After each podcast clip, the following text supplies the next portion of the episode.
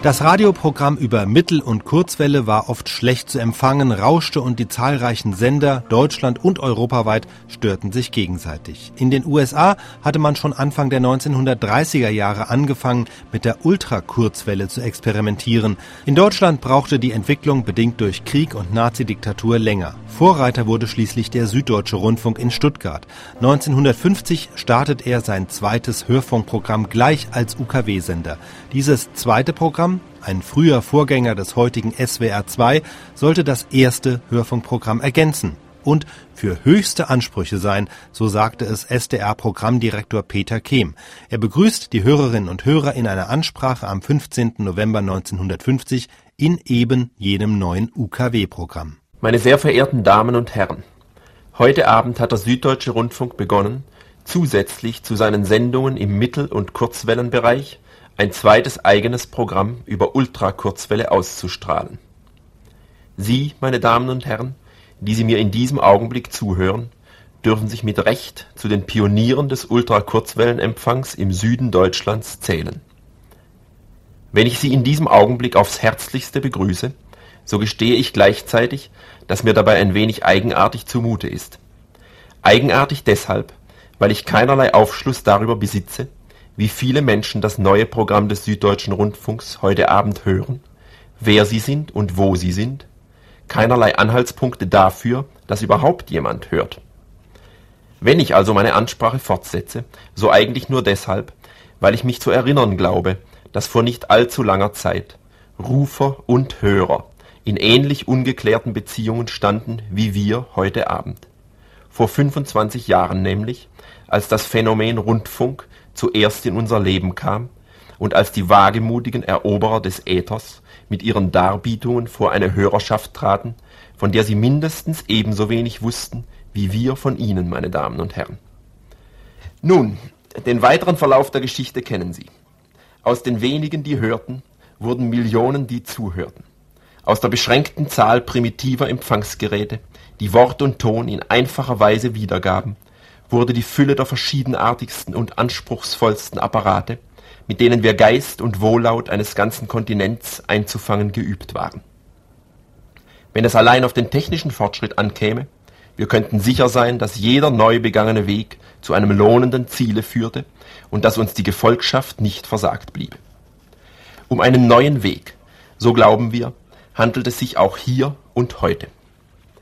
Die Ultrakurzwelle bietet uns zweifellos die Möglichkeit einer technischen Vervollkommnung des Rundfunkempfanges.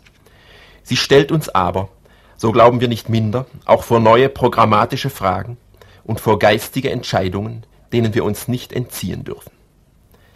Sie alle, meine sehr verehrten Damen und Herren, wissen, dass die Zauberformel der Ultrakurzwelle bei uns in Deutschland in dem Augenblick von Mund zu Mund ging, in dem die Ergebnisse der Kopenhagener Wellenkonferenz von 1948 erkennbar wurden. Als wir zur Kenntnis nehmen mussten, dass die Tage des ungestörten Rundfunkempfangs in den gewohnten Wellenbereichen gezählt sein würden. Die düsteren Prognosen, die damals dem deutschen Rundfunkhörer für die Zeit nach dem 15. März 1950 gestellt wurden, haben sich als wahr erwiesen. Die vergangenen Sommermonate mochten noch über die ganze Ungunst des in Kopenhagen verhängten Spruches hinwegtäuschen. Seit aber der Herbst begonnen und die kühlere Jahreszeit veränderte atmosphärische Bedingungen hat eintreten lassen, gibt es wohl nur wenige Hörer in Deutschland, denen das mitteleuropäische Wellenchaos nicht an jedem Abend in der ungefälligsten Weise vor Ohren träte. Und mehr als einer mag sich angesichts der Unmöglichkeit auch nur einen deutschsprachigen Sender ungestört zu empfangen, mit dem Gedanken getragen haben, das Rundfunkhören überhaupt aufzugeben. Unsere Pflicht war es, in Voraussicht solcher Verwirrung auf Mittel und Wege zu sinnen, um dem deutschen Hörer den Empfang des deutschen Rundfunks auch künftig zu sichern. Sie wissen, meine Damen und Herren, ebenso gut wie wir, dass die Entwicklung und Ausbreitung des Ultrakurzwellenfunks dem Hörer wie dem Rundfunk erhebliche finanzielle Aufwendungen abverlangt. Es ist uns dabei auch deutlich bewusst, dass das heute begonnene zweite Programm für sehr viele von Ihnen das erste und einzige sein wird, welches Sie überhaupt empfangen können. Warum, so werden einige fragen, ein zweites Programm bevor noch das erste überall hörbar oder wieder hörbar geworden ist? Darauf, meine Damen und Herren, gibt es eine zwiefache Antwort. Einmal dürfen wir trotz der erwähnten ungünstigen Empfangsbedingungen in vielen Teilen des Landes doch damit rechnen, dass eine immer noch beträchtliche Anzahl unserer Hörer künftig die Wahl zwischen zwei verschiedenen Programmen haben wird. Zwischen zwei Programmen, die streng aufeinander abgestimmt jeweils verschiedene Ansprüche erfüllen sollen. Zum anderen aber, und damit komme ich eigentlich zum Kern meiner Mitteilungen an Sie, zum anderen haben wir den Vorsatz, die neuen Wellen einem neuen Wollen dienstbar zu machen und ihnen über ihre Ultrakurzwellenempfangsgeräte ein Programm zu vermitteln, das sich von dem gewohnten in mancher Hinsicht unterscheiden soll. Wir glauben sagen zu dürfen, dass diejenigen von Ihnen, die nur die Ultrakurzwelle ungestört empfangen können, auf alle Fälle nicht schlechter bedient sein werden als die Hörer des Mittelwellenprogramms. Die Ultrakurzwelle ist technisch anspruchsvoller. Sie verlangt von uns in produktionstechnischer Hinsicht eine äußerst verfeinerte und ganz besonders sorgfältige Arbeit, denn sie hört mehr und sie hört besser. Wir leiten aus dieser technischen Überlegenheit des neuen Mediums die Verpflichtung ab, ihm mit der Zeit auch nur solche Darbietungen anzuvertrauen, die den höchsten Ansprüchen des Hörers genügen können. Im heiteren und entspannenden Bereich ebenso wie in den Bezirken geistiger Auseinandersetzung und ästhetischen Wohlgefallens.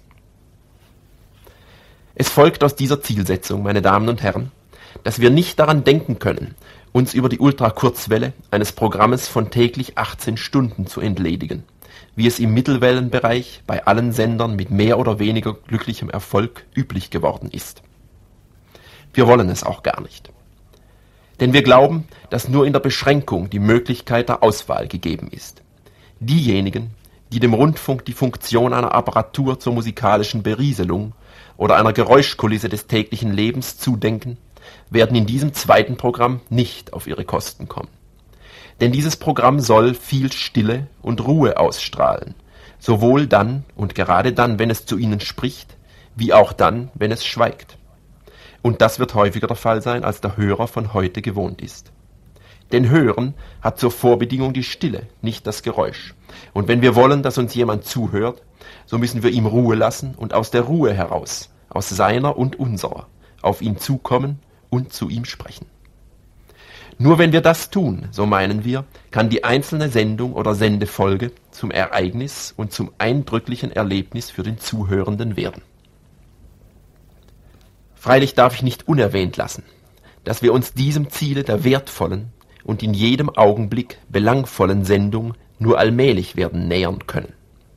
Wir sind mit den bisherigen Erfahrungen, mit den finanziellen, betriebstechnischen und organisatorischen Gegebenheiten, über die wir verfügen, noch keineswegs instand gesetzt, die hohen Ansprüche, die wir an uns selbst stellen, von heute auf morgen zu erfüllen.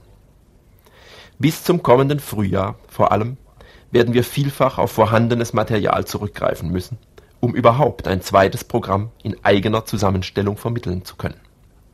Den Anfang aber wollen wir machen. Und wir werden keine Anstrengungen scheuen, um unser Ziel zu erreichen. In der Beschränkung auf das Wesentliche, Sie, meine Damen und Herren, zu Freunden zu gewinnen. Möge das zweite Programm des Süddeutschen Rundfunks eines Tages das erste sein.